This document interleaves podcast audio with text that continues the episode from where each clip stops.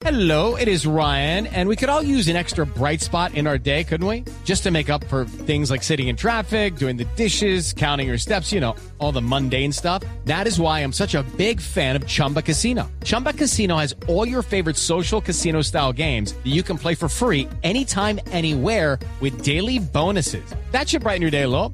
Actually, a lot. So sign up now at chumbacasino.com. That's chumbacasino.com. No purchase necessary. BGW. Void were prohibited by law. See terms and conditions. 18 plus. Mucha atención, Blue Radio acaba de conocer detalles de lo que será el viaje de congresistas a la mesa de negociación de La Habana por orden del presidente Juan Manuel Santos.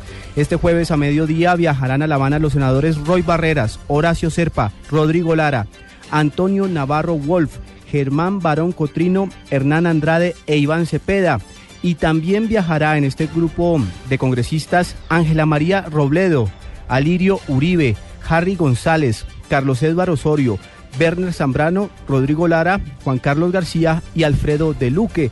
El grupo de legisladores se reunirá en la isla con los integrantes del equipo negociador de las FARC, Iván Márquez, Pablo Catatumpo, Jesús Santrich, Carlos Antonio Lozada, Pastor Alape y Joaquín Gómez. Allí buscarán convencer a los integrantes de esta guerrilla que la constituyente no es un mecanismo viable para refrendar el tema de los acuerdos de paz y que se movilicen y apoyen la iniciativa del acto legislativo para la paz que cursa en el Congreso. Precisamente vamos al Capitolio Nacional.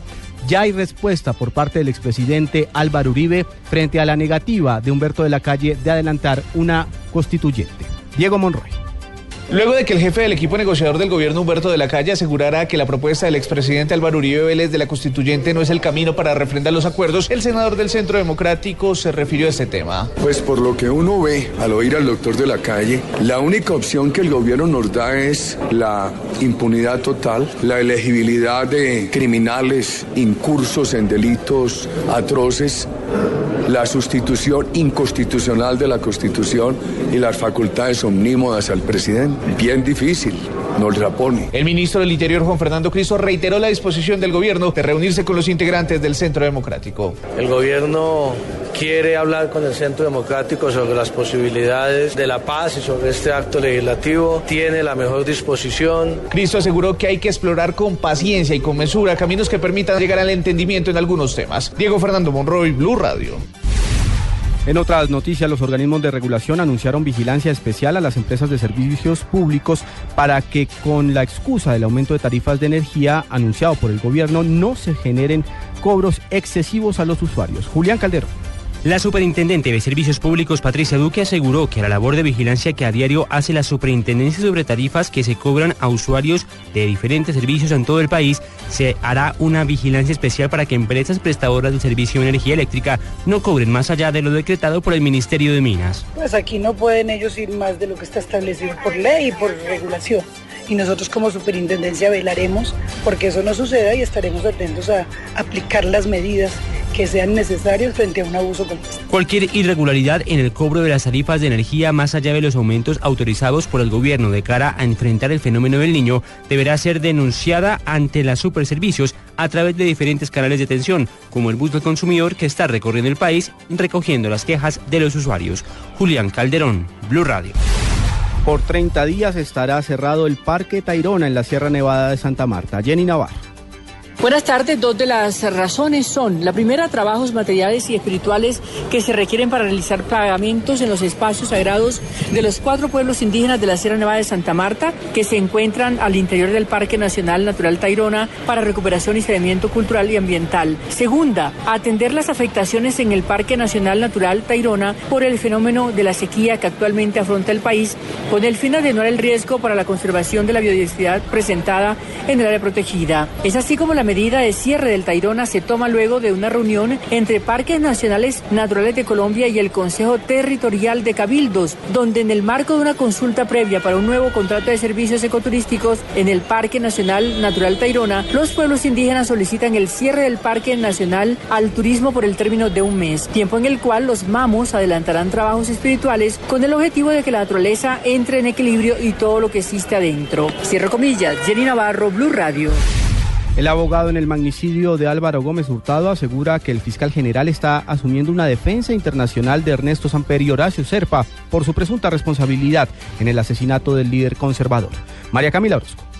Tras conocerse que la Fiscalía amplió por seis años más la prescripción por el crimen de Álvaro Gómez Hurtado, el defensor de la familia del líder político conservador, el abogado Enrique Gómez Martínez, calificó como indignante y como una cortina de humo el anuncio del ente acusador. Hizo duras acusaciones simple y llanamente porque el fiscal ya empezó a ejercer como apoderado de Ernesto Samper ante la Comisión Interamericana de Derechos Humanos. Y es por eso que este pronunciamiento se hace en Washington, porque ya está allá el fiscal gestionando para lograr la absolución en el sistema interamericano de derechos humanos. Para nosotros es una vergüenza y es una desgracia. Según el fiscal, la decisión se tomó siguiendo la línea jurisprudencial de la Corte Suprema y ante la vinculación de miembros de la fuerza pública al proceso por la muerte de Álvaro Gómez Hurtado. María Camila Orozco, Blue Radio.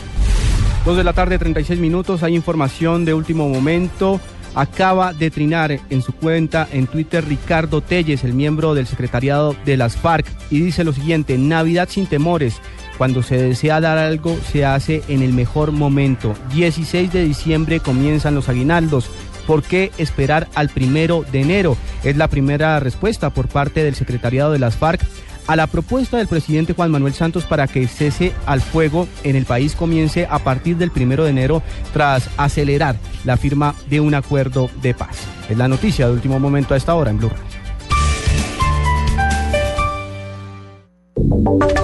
Y ahora en Blue Radio, la información de Bogotá y la región. En noticias del centro del país, en el Consejo de Bogotá se le pidió ayuda al gobierno nacional para invertir en el tema carcelario del distrito. David Gallego.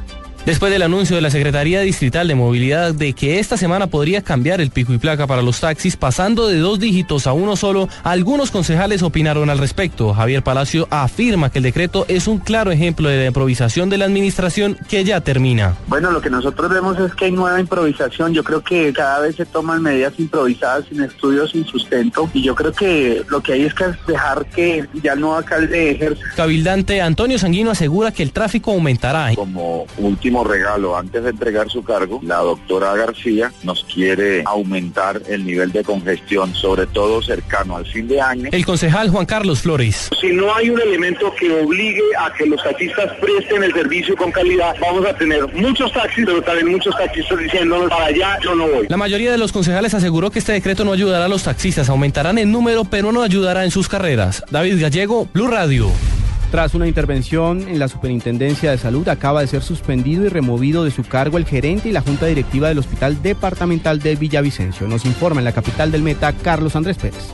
Javier Villarreal, delegado de la Superintendencia de Salud, anunció en las últimas horas que Juan Carlos Triana, gerente del Hospital Departamental de Villavicencio y la Junta Directiva, fueron removidos de su cargo y el centro hospitalario será intervenido totalmente por la Superintendencia de Salud mientras se supera la crisis administrativa que atraviesa. Remover la Junta Directiva y el gerente actual y en este momento ha tomado posesión del cargo el doctor Oscar Galvez, es una persona que tiene la suficiente experiencia, ha sido gerente de diferentes hospitales municipales, ha sido gerente de entidades de salud de carácter privado, ha sido gerente de entidades de aseguramiento, tiene toda la experiencia ha tomado posesión del cargo y su labor consistirá en revertir esos indicadores que nos preocupan frente a la seguridad, a la prestación del servicio de los usuarios. Esta intervención tendrá una duración de un año. Mientras tanto, se seguirá prestando el servicio de salud a los usuarios del Meta, Guaviare, Guainía y Bichada. Desde Villavicencio, Carlos Andrés Pérez, Blue Radio.